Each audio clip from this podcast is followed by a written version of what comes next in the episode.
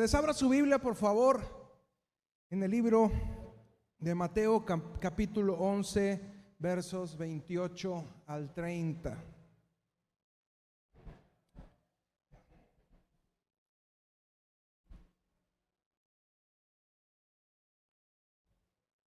Dice Mateo 11, 28 al 30, venid a mí todos los que estáis trabajados y cargados, y yo los haré descansar. Llevad mi yugo sobre vosotros y aprended de mí, que soy manso y humilde de corazón, y hallaréis descanso para vuestras almas. Repite conmigo esto último, dice, porque mi yugo es fácil y ligera mi carga.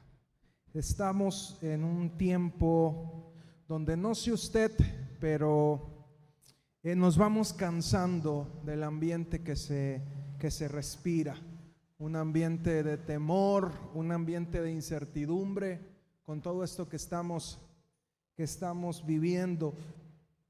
Y sinceramente yo muchas veces me he preguntado eh, si se puede estar cansado. Ok, nos cansamos de muchas cosas que hacemos afuera, nos cansamos de lo que sucede, pero yo, yo me preguntaba y decía, Señor, nos podemos cansar de lo que hacemos para ti. Y créame que de repente uno se siente hasta condenado de, de decir, hoy quiero, hoy quiero descansar de lo que, de lo que estoy haciendo. Pareciera que se nos enseña que lo que hacemos por Dios siempre tiene que hacerse y que el descanso como tal no existe. Por ejemplo, la mayoría de los pastores que, que conozco me han, me han dicho que ellos no contemplan la opción de retirarse algún día de ser pastores. Y yo le, de repente le hago esta pregunta a Dios y digo, ¿es que es así? O sea, tenemos que, que morirnos en el ministerio o realmente es que tenemos que aprender a descansar y entender los tiempos que estamos viviendo. Lo triste de estar cansado y no reconocer ese cansancio y no darnos cuenta de la necesidad que tenemos de descansar es que terminamos haciendo las cosas por obligación y no por pasión. Y en el momento en que comenzamos a hacer algo por obligación, la esencia de lo que estamos haciendo se pierde. Y lo mismo pasa con otras situaciones de la vida. Nos vamos olvidando de la importancia de descansar, de administrar las fuerzas cuando se ocupa saber administrarlas. A veces hemos aprendido a vivir en un ritmo, pero cuando el tiempo va cambiando no desaceleramos. No sé si usted conduce algún vehículo, creo que todos los que estamos aquí conducimos un vehículo, los que están en la transmisión.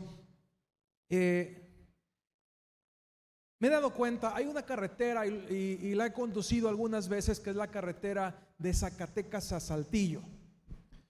Si usted ha tenido la oportunidad de atravesar esta carretera, son más de 400 kilómetros de recta, prácticamente.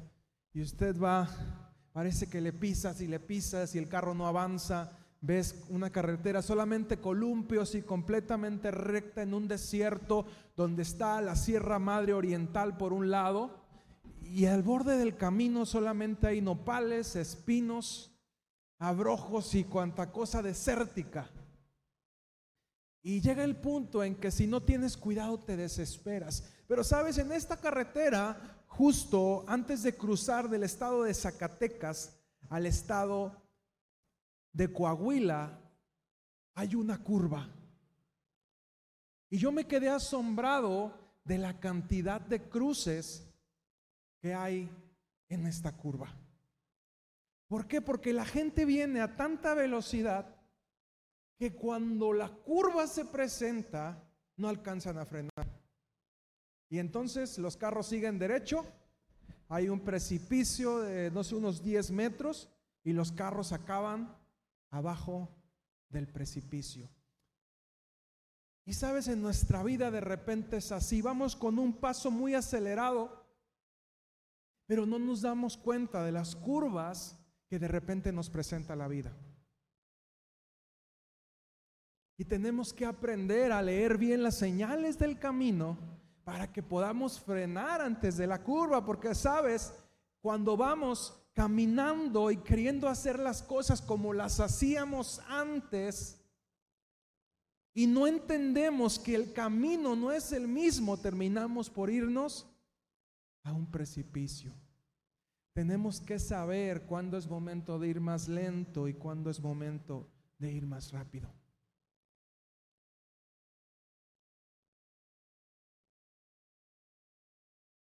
De repente nuestra relación matrimonial, los que estamos casados, o las relaciones familiares terminan por irse desgastando, pero vamos tan acelerados que no nos damos la pausa para considerar seriamente el replantear cosas en cada una de esas relaciones. Es que las iglesias ya no pueden. Si usted recuerda el tiempo cuando usted se acercó a Dios o cuando usted buscó a Dios, es porque normalmente había situaciones en su vida que, que tenían que resolverse. Y pasa el tiempo y se nos va olvidando eh, cómo, cómo resolver esos asuntos. Normalmente cuando llegamos a los pies de Cristo es porque eh, o estamos hartos de la vida que estamos viviendo, también porque hay un área de pecado en nuestras vidas en la cual eh, ya no podemos, no podemos resolver. Y buscamos en Dios la respuesta a esto que estamos viviendo. La religión nos enseña que los santos se acercan a Dios que los esforzados se acercan a Dios, que los limpios se acercan a Dios, que los fuertes se acercan a Dios. Pero cuando vemos el Evangelio de Jesús, los cansados, los pecadores, son los que se acercaban a Jesús. Y de repente fingimos muchas cosas Hacemos creer muchas cosas en nosotros cuando en nuestro interior está pasando algo diferente. ¿Qué tipo de mensaje como iglesia estamos enseñando a otros? Y yo me hacía esta pregunta, ¿qué tipo de mensaje como pastor estoy transmitiendo a la congregación? De que siempre debes estar bien, de que siempre debes de seguir adelante o que en el momento en el que estés cansado tengas la libertad, en el momento en que hay un área en tu vida que no está bien, tengas la libertad de decir voy a parar y voy a resolver este asunto en mi vida. Aquel que ha pecado, aquel que está cansado, es el que necesita cada vez más acercarse a Dios. Satanás nos hizo creer lo contrario, que nuestros errores e incapacidades nos alejan de Dios, cuando realmente es todo lo contrario. Nuestras incapacidades, nuestros errores son las razones que nos acercan al Salvador, porque necesitamos un Salvador para resolver ese asunto en nuestra vida.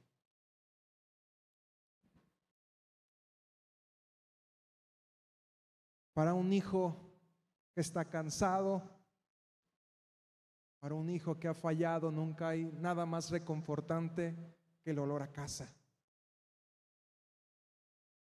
No sé si te pasó alguna vez que venías de algún examen en la escuela que habías pasado alguna situación en tu vida difícil y qué padre era llegar a tu casa y encontrar paz. Llegar a tu cuarto, acostarte en tu almohada hedionda, recostarte en tu cama y descansar.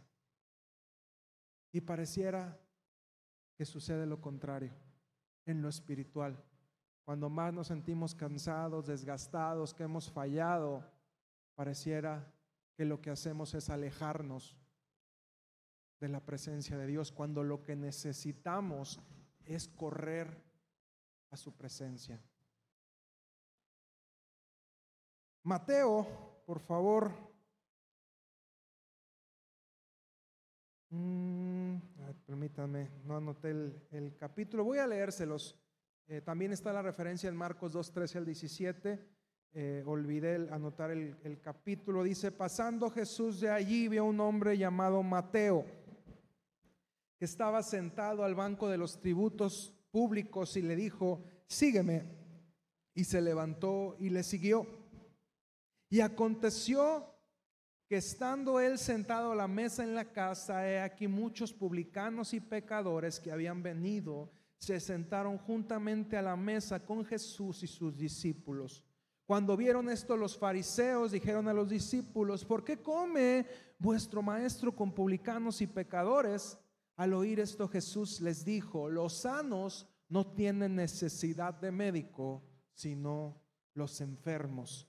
Id pues y aprended lo que significa misericordia. Quiero y no sacrificio, porque no he venido a llamar a justos, sino a pecadores al arrepentimiento. Mateo 5 también, uno de los discursos más conocidos de Jesús en el mundo, dice lo siguiente, Mateo 5.1, seguramente usted lo ha escuchado más de alguna vez, dice, viendo la multitud, subió al monte y sentándose vinieron a él sus discípulos y abrieron su boca, abriendo su boca les enseñaba diciendo, bienaventurados los pobres en espíritu, porque de ellos es el reino de los cielos. Bienaventurados los que lloran, porque ellos recibirán consolación. Bienaventurados los mansos, porque ellos recibirán la tierra por heredad. Bienaventurados los que tienen hambre y sed de justicia, porque ellos serán saciados. Bienaventurados los misericordiosos, porque ellos alcanzarán misericordia. Bienaventurados los de limpio corazón, porque ellos verán a Dios. Bienaventurados los pacificadores, porque ellos serán llamados hijos de Dios. Bienaventurados los que padecen persecución por causa de la justicia, porque de ellos es el reino de los cielos. Bienaventurados soy cuando por mi causa os vituperen y os persigan y digan toda clase de mal contra vosotros mintiendo. Gozaos y alegraos porque vuestro galardón es grande en los cielos, porque así persiguieron a los profetas que fueron antes de vosotros. Cuando el Señor me daba esta palabra, me daba por título Come on. Y yo creía en mi inglés muy básico que la palabra common era ven. Y yo sorpresa que me llevé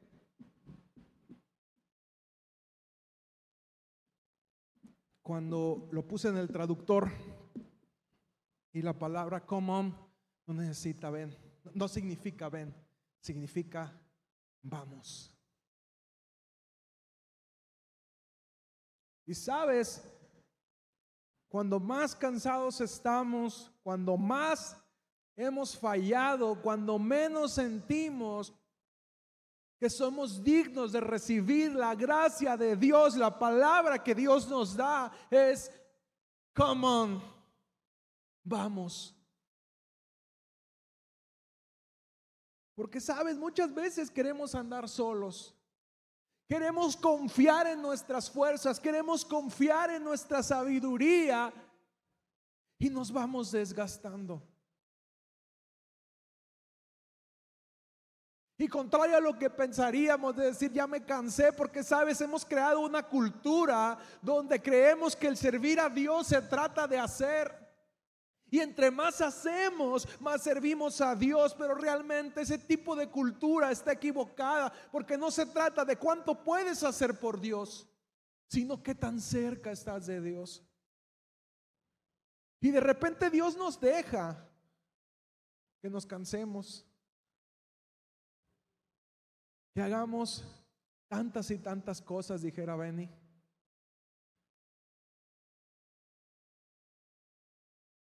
Y cuando estamos bien cansados y cuando decimos, Señor, ya no puedo, aparece Él delante de nosotros y nos dice, vamos.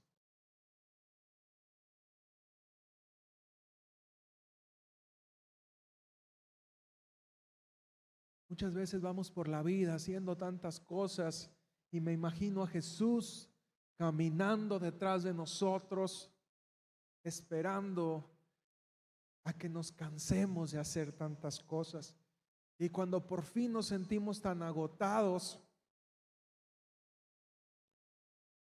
llega Él, nos abraza y nos dice, vamos, yo siempre quise ir contigo. Yo siempre he querido ir contigo, yo siempre he querido apoyarte, yo siempre he querido darte la dirección.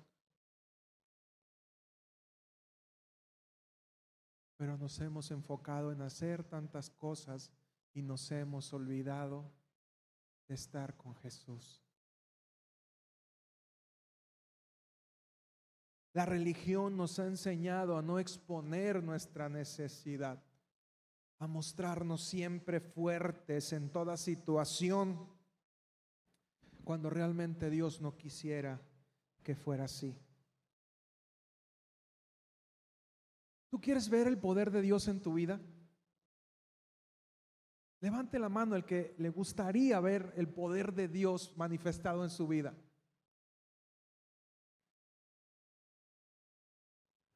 Su palabra dice que su poder se perfecciona en dónde? En nuestra debilidad. No en nuestras fortalezas. Y cuando queremos hacer tanto, lo estamos haciendo desde nuestra fortaleza. Y Dios dice, no, es que yo no me voy a mostrar a través de lo que tú eres fuerte.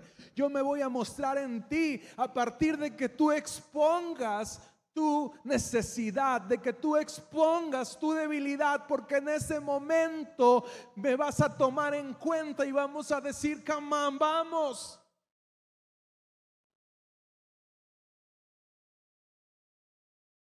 Tenemos que aprender a asumirnos a nosotros mismos débiles, asumirnos a nosotros mismos incompetentes para que podamos realmente ver la mano de Dios.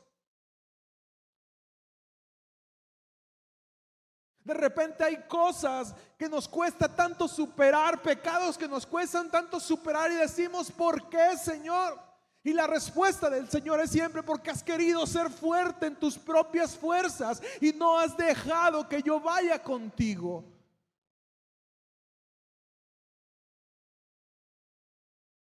No has dejado que yo te abrace y te ayude a pasar esa prueba.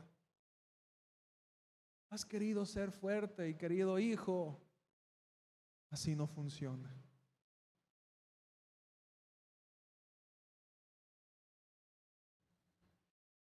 Asume cuando te sientes pobre en algún área de tu vida.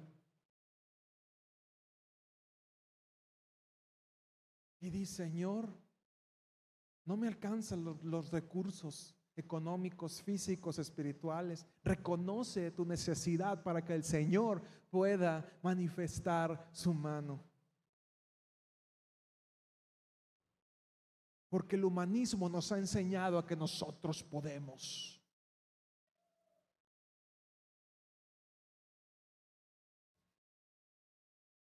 Y mientras Dios nos va dejando hasta que dejemos de poder.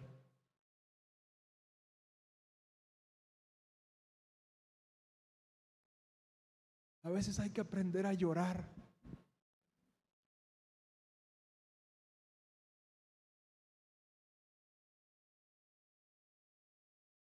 Qué difícil es a veces mostrar nuestras áreas de vulnerabilidad, porque llorar te muestra vulnerable.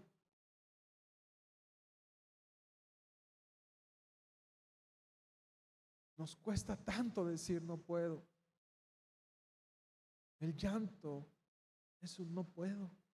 No puedo con esta situación, no puedo seguir con esto. Y Jesús dice, bienaventurados los que lloran, porque ellos serán consolados. Chiste local con Charo, palabra de ella, a veces hay que ser jotillo, Charo. Bien. Y mostrarnos débiles. Es una palabra que Charo siempre dice, ¿verdad? Pero nos cuesta tanto trabajo decir que no podemos. Atrévete a mostrar tu necesidad para que pueda ser saciada. ¿Cuántas veces hemos tenido necesidad de algo, pero el orgullo no nos deja exponerlo? ¿Cómo crees que yo voy a decirles que no tengo esto? Y hay gente que Dios ha preparado para que cuando tú digas, no tengo que comer, Dios manda a esa persona y satisface la necesidad, pero sabes, el orgullo no nos deja exponerlo. A veces también con un abrazo, ¿cuántas veces sinceramente usted ha tenido ganas de un abrazo y no se anima a exponerlo? Incluso con nuestra pareja, a veces nos cuesta esa parte el decirle, ¿sabes qué? Necesito un abrazo, necesito un beso, necesito sentir el cariño, necesito sentirme amado. Y mientras no hagamos eso, mientras no demos ese paso para vencer nuestro orgullo, la necesidad no va a ser satisfecha.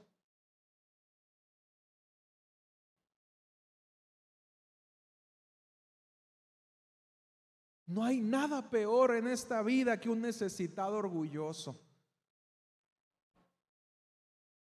Porque ese tipo de personas, aunque quieras ayudarlo, no se deja ayudar.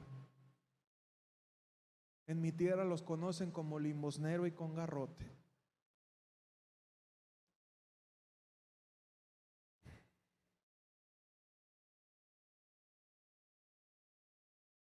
Primera de Samuel 22, 2.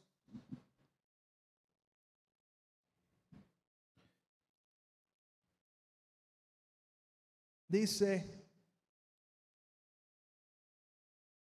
se juntaron con él todos los afligidos y todo el que estaba endeudado y todos los que se hallaban en amargura de espíritu y fue hecho jefe de ellos y tuvo consigo como cuatrocientos hombres. El rey David en medio de, de la cueva de Adulam y dice que se juntaron con él la pura selección de Israel todos los afligidos, todos los endeudados, todos los amargados, todos los pecadores.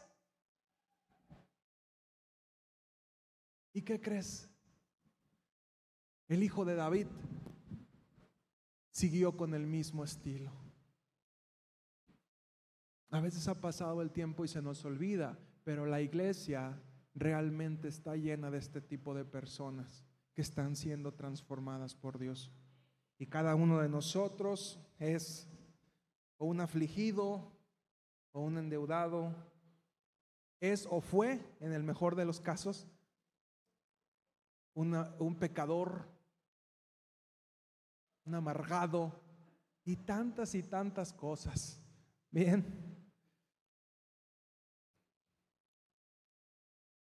Este es el tiempo de hacer este llamado.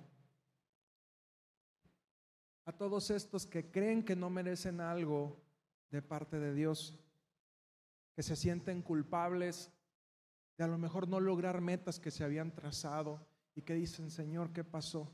Y que les da pena acercarse y decir, ay Dios, no he crecido ni he caminado tanto como creí que debo hacerlo. Y aunque en el fondo de nosotros creemos que Dios nos va a rechazar, lo que Dios está diciendo es, come on. Vamos. El Señor te está haciendo una invitación el día de hoy para que no sigas adelante solo. Dios te está haciendo una invitación difícil de rechazar y es, yo quiero ir contigo, yo quiero estar contigo.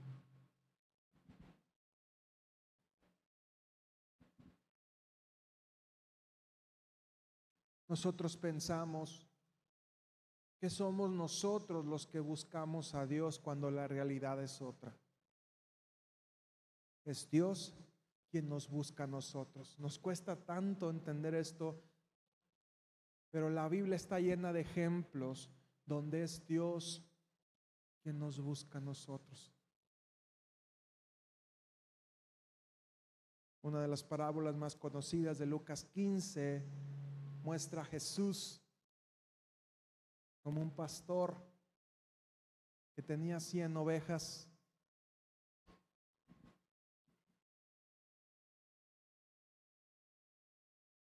Y cuando de repente las está contando, es una buena estrategia. Yo, yo el otro día apliqué esta para dormir a mis hijos, ¿eh? se las recomiendo. Entonces de repente les digo, llegó un pastor y le estaba contando a mis hijos y nos eh, llegó al, lugar seguro y comenzó a contar sus ovejas y empezamos a contar uno, dos, tres, cuatro, cinco, seis. Sammy se me durmió como en el setenta y tantos. Bien, si funciona la de contar ovejas. Le conté hasta las noventa y nueve y le digo, se dio cuenta que le hacía falta una. O sea, ya se había dormido la oveja, ¿verdad? No, Benny todavía aguantó toda la historia. Bien. Y pudo haberse quedado con las 99 y decir, no arriesgo mis 99. Sin embargo, vemos una actitud muy diferente en la parábola de este pastor y dice, fue a buscar esa una y no descansó hasta que la encontró. La tomó en sus brazos y la trajo de regreso. Salmo 51 7.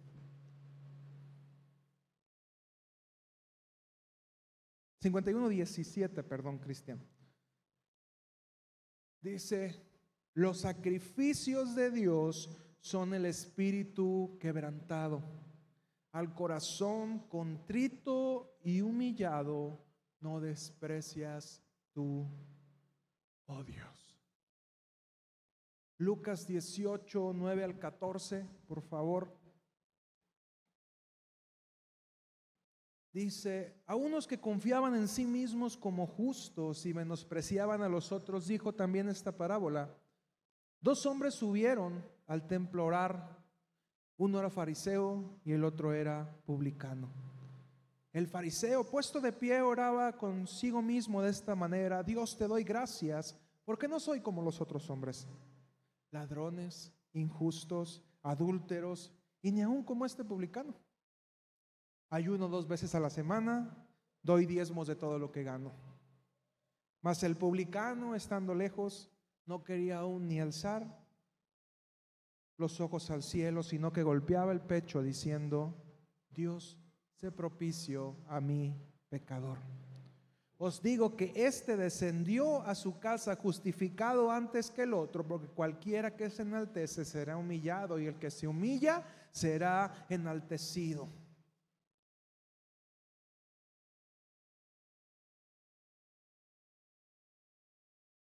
Dios se alegra en nosotros. ¿Tú crees que Dios no sabe que tú ibas a pecar?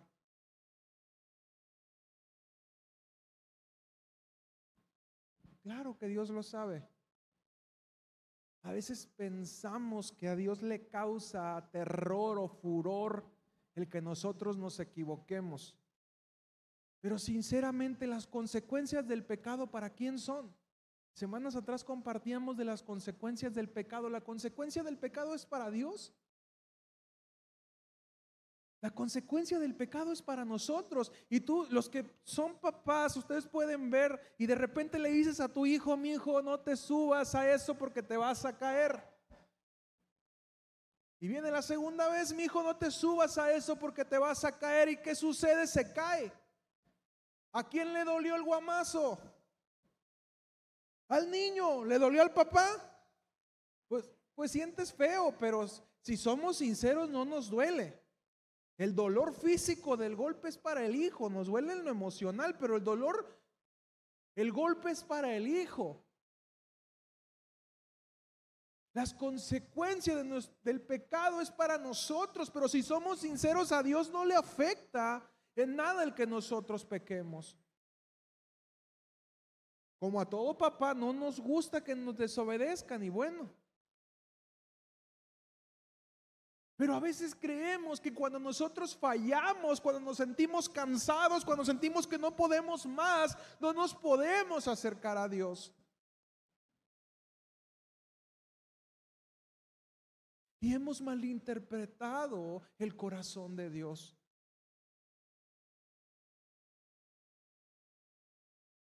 No sé ustedes, pero si yo veo que le duele a mi hijo, voy y lo sobo. A lo mejor le doy una nalgada ya que se calme por desobediente. Pero si yo veo que le duele, voy y lo sobo.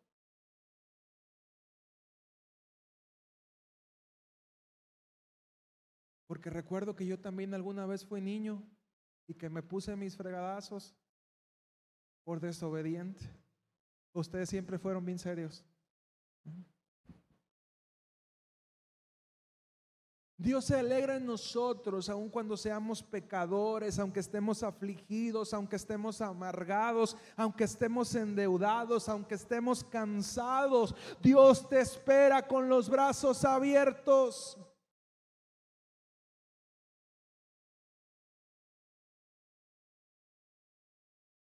A veces vemos la ley como algo malo, pero si cambiamos la forma en lo que lo vemos, nos daremos cuenta que aún la ley buscaba reconciliarse con Dios. El hecho que hubiera que ir a hacer sacrificios, lo que buscaba no era exhibir al pecador, sino era reconciliarse con Dios. La ley nos enseñó esto y cuando Jesús viene y da su vida y hace el sacrificio continuo, no tenemos que seguir matando animales porque ya hubo alguien que pagó el precio y aunque tú te equivoques, la idea de la ley sigue siendo la misma. Creemos que no vivimos bajo la ley, pero sí vivimos bajo la ley, pero la ley fue cumplida por Jesús. Y entonces el sacrificio fue dado, el sacrificio fue aceptado por Dios. Y la naturaleza de la ley que es reconciliar al hombre con Dios se cumple al 100%, porque nosotros a través de Jesús somos aceptados nuevamente delante del Padre.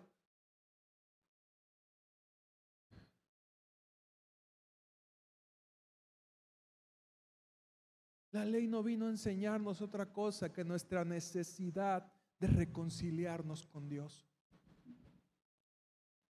Porque aquel que está sano, como lo decía Jesús, no necesita médico. El enfermo es el que necesita médico. Dios está interesado en restaurarte. Dios está interesado en apoyarte, en arrancar las raíces de amargura. Dios está interesado en ayudarte a salir de tus deudas económicas y emocionales. Dios está interesado en transformar tu tristeza en gozo y tu aflicción en celebración.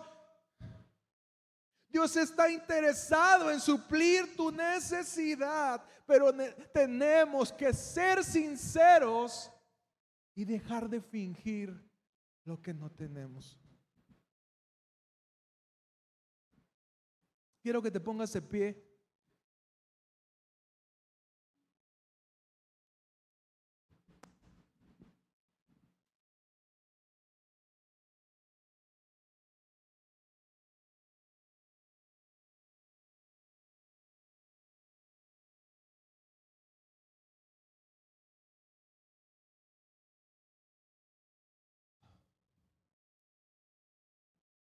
No sé tú, pero yo estoy llegando a un punto donde estoy harto de fingir.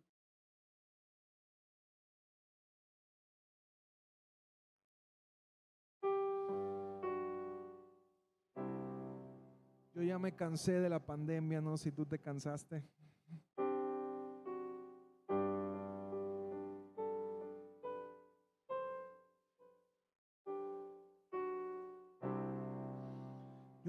Cansé de tanta incertidumbre que estamos viviendo.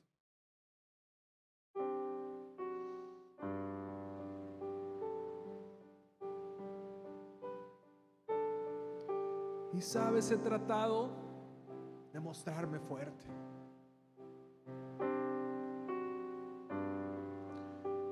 He tratado de decir, no pasa nada.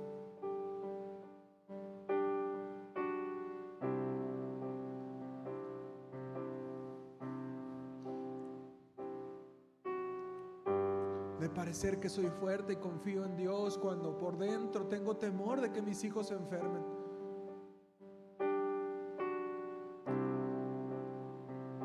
Cuando por dentro tengo temor que la economía falte. Y a veces estoy en mi negocio y no llega gente y digo, hoy irá a pasar algo.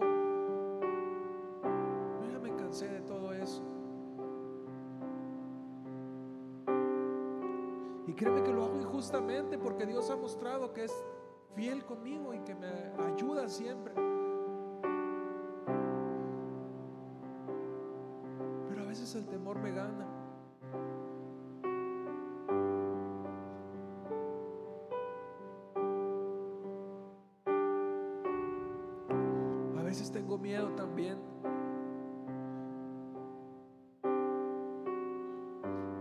Que por abrir la iglesia alguien se enferme. Yo quisiera poder asegurarles a todos que nada va a pasar si usted viene a la iglesia.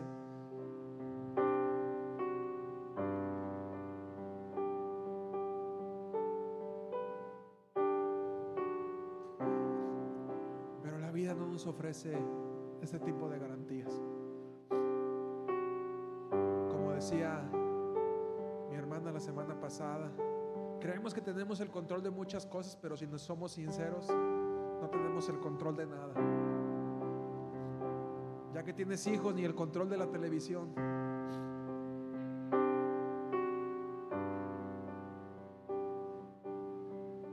Quiero ver el fútbol. Mis hijos quieren ver Pepa. Y terminamos viendo Pepa.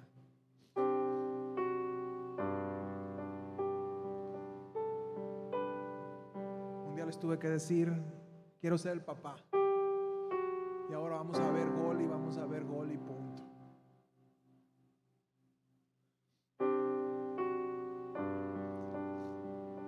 De repente cuando pensando todas estas cosas, yo esperaba encontrar un regaño de parte de Dios y decirme, no seas necio. ¿Por qué piensas así? Un reclamo de decirme, no has visto que yo te he bendecido mucho más cuando a todo mundo le falta. Yo esperaba llegar delante de Dios y encontrarme esto, esta respuesta. ¿Y sabes que me encuentro?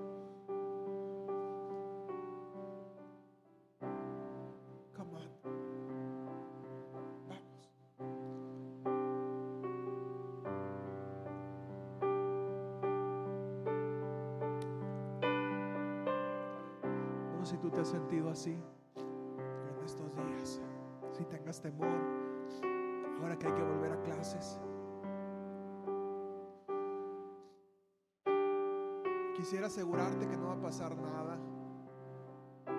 Quisiera asegurarte que cada vez que salgas de tu casa no va a pasar nada. Pero no puedo, no, te- no- no puedo darte esas garantías. Que cada vez que vengas a la iglesia no va a pasar nada. Que alguien no va a estar enfermo, no puedo darte esa garantía.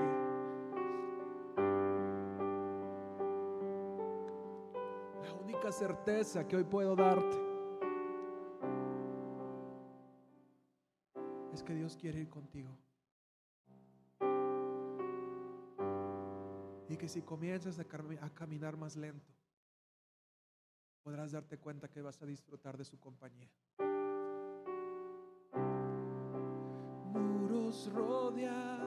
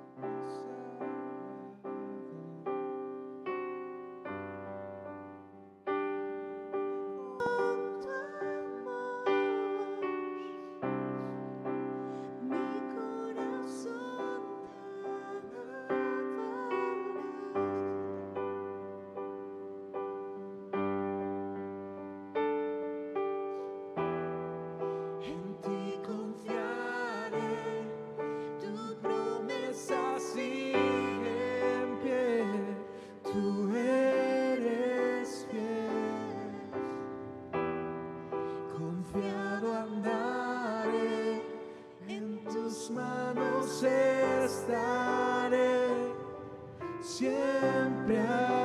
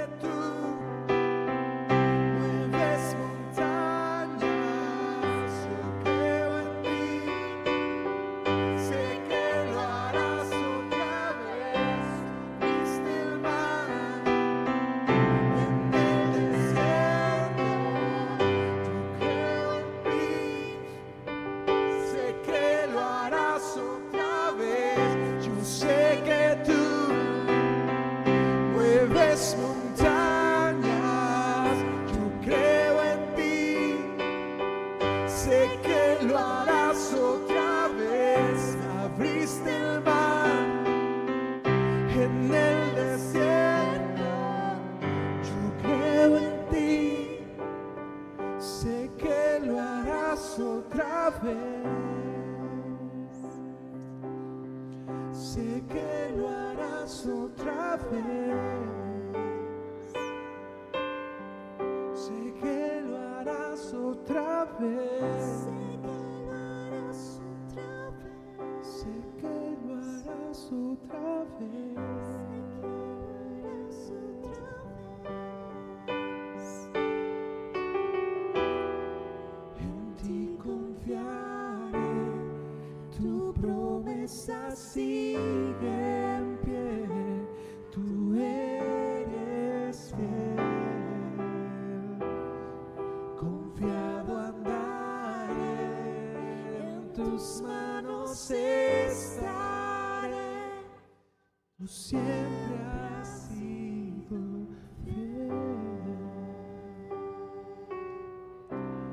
Te has sentido así